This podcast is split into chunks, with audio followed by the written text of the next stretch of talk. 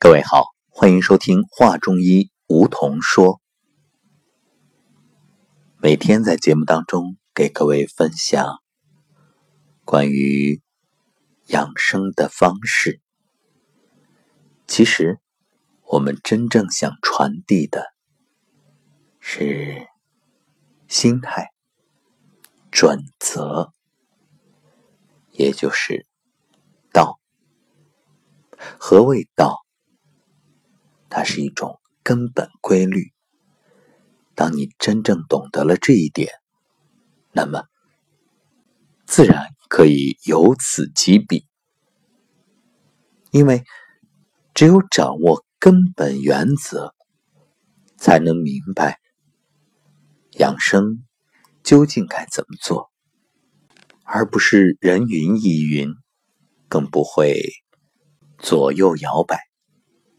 其实啊，养生最怕的，就是把自己的身体当做小白鼠啊。人们说吃这个可以对身体好，你就试一试；有人在讲吃那个可以延年益寿，你又买来去尝试。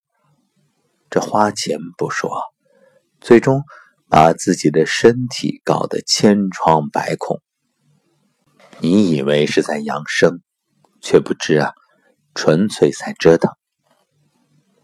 好，其实今天我们想聊的话题是关于修行。各位都有一种感受啊，每次来课堂学习，就像回家一般的喜悦，彼此同修见面，总有那种亲切感。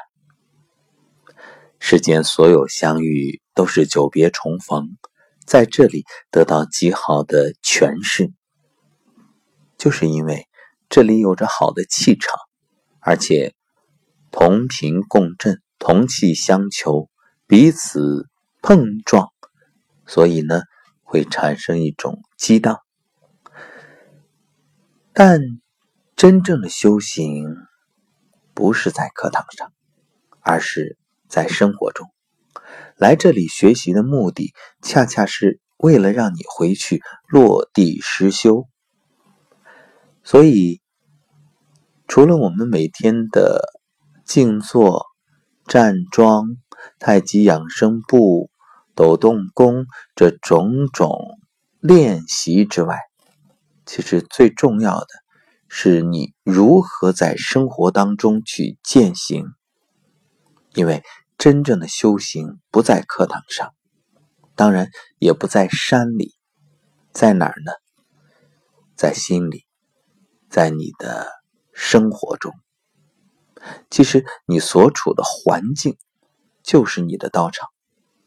那么，无论你做什么工作，都要把修行啊融入到你日常的生活中。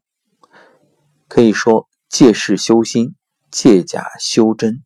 借静练心，那么工作也好，生活也好，无论你身处哪个环境，也无论你面对的是什么样的人，都尽心尽力，真心实意。当你不求回报的去给予、去贡献自己的时候，这就是你的修行，你会得到那种。无法言语的快乐。那么，反过来，你所从事的工作、你的事业、你的家庭，一切呢，也都会回流给你，就是顺利、美好。那么，也许有的朋友会说：“为什么我一直在默默的奉献，还会遇到障碍，还会遇到？”给我增添烦恼的人和事呢？烦恼即菩提。这个时候恰恰是修炼你心性最好的时机，因为这正是来度你的，是为了提高你的层次，增长你的智慧，扩大你的心胸。因为心大了，事儿就小。当你觉得这个事儿还过不去，这个人还令你厌恶。那么反观自照，恰恰是你该借此去提升自己的最好时机。其实，何谓净土啊？真正的净土不在别处，就在你的家里，就是你独处的空间。所以，要把自己的环境、居住的生活的房间打扫的干干净净，布置的清净庄严，要任劳任怨，尽自己的责任义务。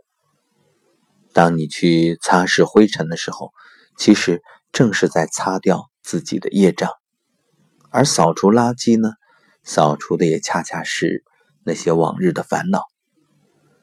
马上过年了，赶紧做个扫除吧，也借此来清理自己的心。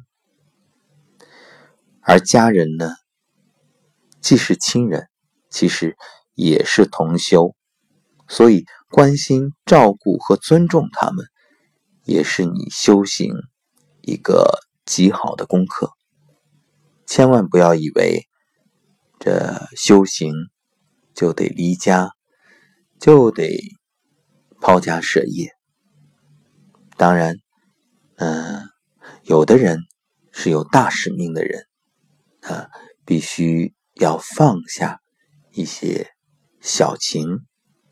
真正为了心中的大爱，正像刘星老师所说：“回到家，家就是我的世界；走出去，那世界就是我的家。把亲人当众生，把众生当亲人，这种胸怀和境界，当然是常人难及。”但是，我们也要以此为榜样，来要求自己。其实各有各的因缘和福报，所以可能和亲人有时候也难免会有磕磕碰碰。但是不要过于执着，你执着什么，什么就会来伤害你；你执着谁，谁就会让你伤心。一切都要看淡，放下妄念。但是放下不是放弃，该做的还要去做，而且还要做好。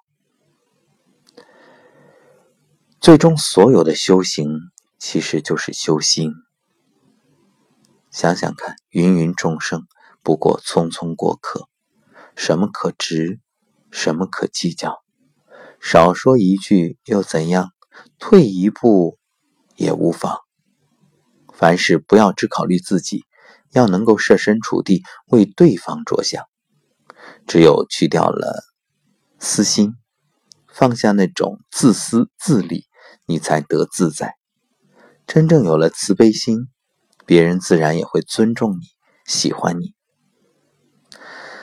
其实世间的事不过就是利与反作用力，所以你怎么对待别人，别人就会怎么对待你。不要怨天尤人，总是挑剔。当你看别人不顺眼，总想改变别人的时候，其实啊，恰恰说明你自己有问题。调整好心态，修心，那一切境随心转。当你以宽广的胸怀去包容的时候，就不会有想不通的事儿，看不惯的人。那经常的查找自己的缺点，不断去掉我执，这才是真正的修行。其实啊，修行和你的生活、工作并不矛盾。然而现代人呢，却大多陷入一种执着，无论是忙于应付每天的工作，蝇营狗苟，无暇修心。还是一味的四处去寻求所谓的修行，到处奔走。其实两种情况都是一样的，值。要知道，最宝贵的恰恰是从心中去寻找。所以，守住你的心神，安住当下，在生活中去修行。